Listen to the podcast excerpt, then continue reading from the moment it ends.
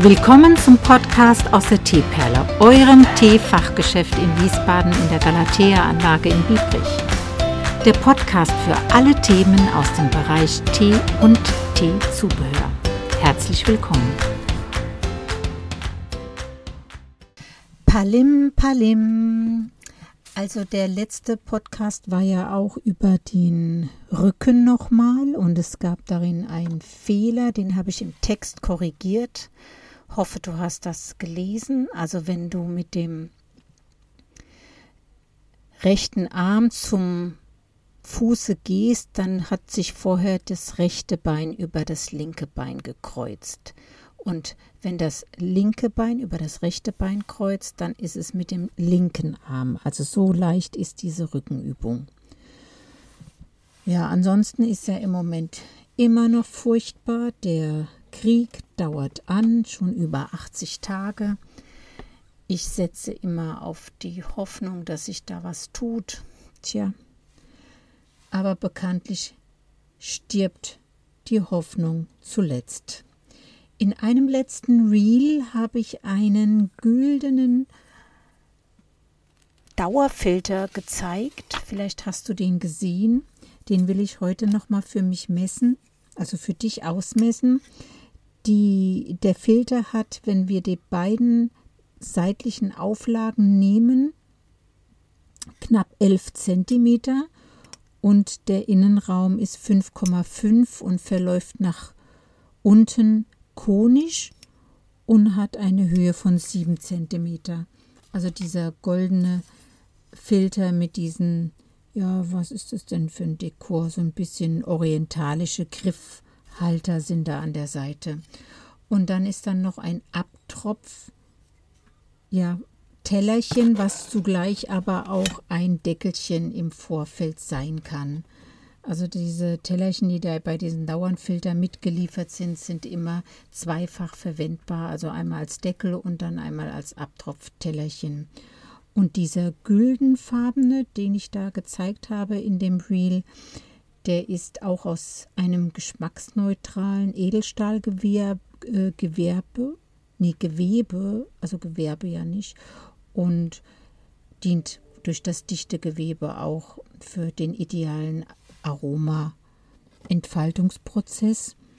Nach dem Aufguss kannst du den Filter einfach ja, rausnehmen aus der Tasse, auf das Tellerchen stellen, auf das Abtropfdeckelchen und der Filter ist auch leicht zu reinigen und spülmaschinenfest.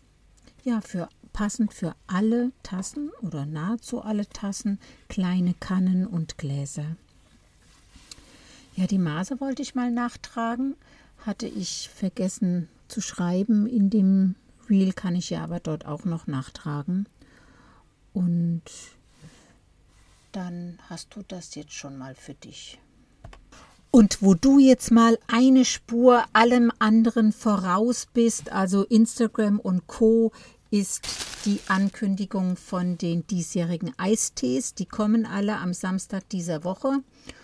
Und was haben wir da Schönes? Das wollte ich mit dir mal durchgehen. Es ist dieses Mal ein aromatisierter schwarzer Tee mit Mango-Geschmack.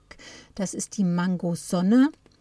Dann gibt es eine Pfirsichblüte, das ist eine Früchtemischung, ja, wie schon der Tee fragt, mit Pfirsichgeschmack, aber auch auf der Basis von grünem Tee. Dann haben wir als dritten im Bunde einen Maracuja Orange. Das ist eine reine Früchtemischung. Zum vierten gibt es noch eine Früchtemischung mit Apfel, also das ist eine ganz intensive, fruchtige Apfelnote, die so ein bisschen an den letzten Willkommensgruß des äh, Türkei-Urlaubes erinnern soll. Und als letzten und fünften ist dann noch eine Akai Goichi, auch Früchtemischung. Früchtemischung so viel, weil besonders die Fruchtmischungen ja ganz wunderbar geeignet sind zum Aufgießen und zum Kalttrinken.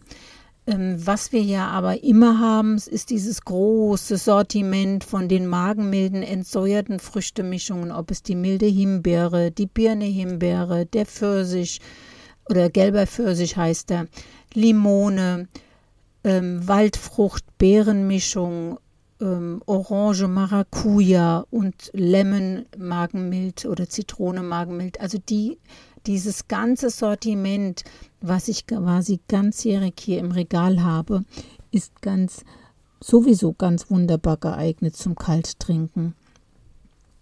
Und als letztes zum Thema Eistee möchte ich auch nicht vergessen, den Hot and Cold zu erwähnen. Das ist ein ganzjähriger ja, Eistee sozusagen, eine Mischung von, mit, mit schwarzem und grünem Tee, aber die ist entkoffiniert und ganz vielen Blüten und die Geschmacksnote ist eine sehr weit verbreitete für Eistee, nämlich die Pfirsichnote. Und der Vorteil mit diesen ganzen Eisteemischungen, die jetzt bis Samstag neu kommen oder die, die schon immer da sind oder ganzjährig unter ähm, den Regalen geführt wird, die haben eben den Vorteil, dass du deinen Eistee selbst zubereiten kannst. Und was ist der größte Vorteil bei einer eigenen Eisteemischung? Nämlich, dass du bestimmst, ob und welche Menge überhaupt Zucker untergehoben wird. Also meine Empfehlung ist bei diesen ganzen Eistee-Mischungen, die es so gibt, maximal ein Esslöffel auf einen ganzen Liter an Zucker. Das sind dann ungefähr 20 Gramm, 15 bis 20 Gramm. Mehr braucht es nicht und sollte es überhaupt nicht sein. Und die meisten kommen sogar ohne eine Beigabe von Zucker aus und sind dann tatsächlich erfrischend, ja. Wenn du dann noch zur Dekoration mal zum Beispiel äh, halbe Zitronenscheiben mit reingibst oder ganze Zitronenscheiben so eingeschnitten und oben an den Tassenrand oder Glasrand hängst oder an den Eisteekrug oder einfach ein paar mitschwimmen lässt, orange Zitronenscheiben, dann ist das eine ganz wunderbare Sache. Wenn du ähm, einen hellen Eistee hast, kann ich auch noch einen Tipp verraten. Ich habe große, ganze, sogenannte ganze Hibiskusblüten und die kann man auch in eben solche Getränke hineingeben. Die sinken ab zum Grunde, aber werden dann ein bisschen größer und färben das Getränk dann dunkelrot und sind einfach nochmal so ein optisches ähm, Highlight sozusagen und Minzblätter können auch ganz wunderbar untergehoben werden.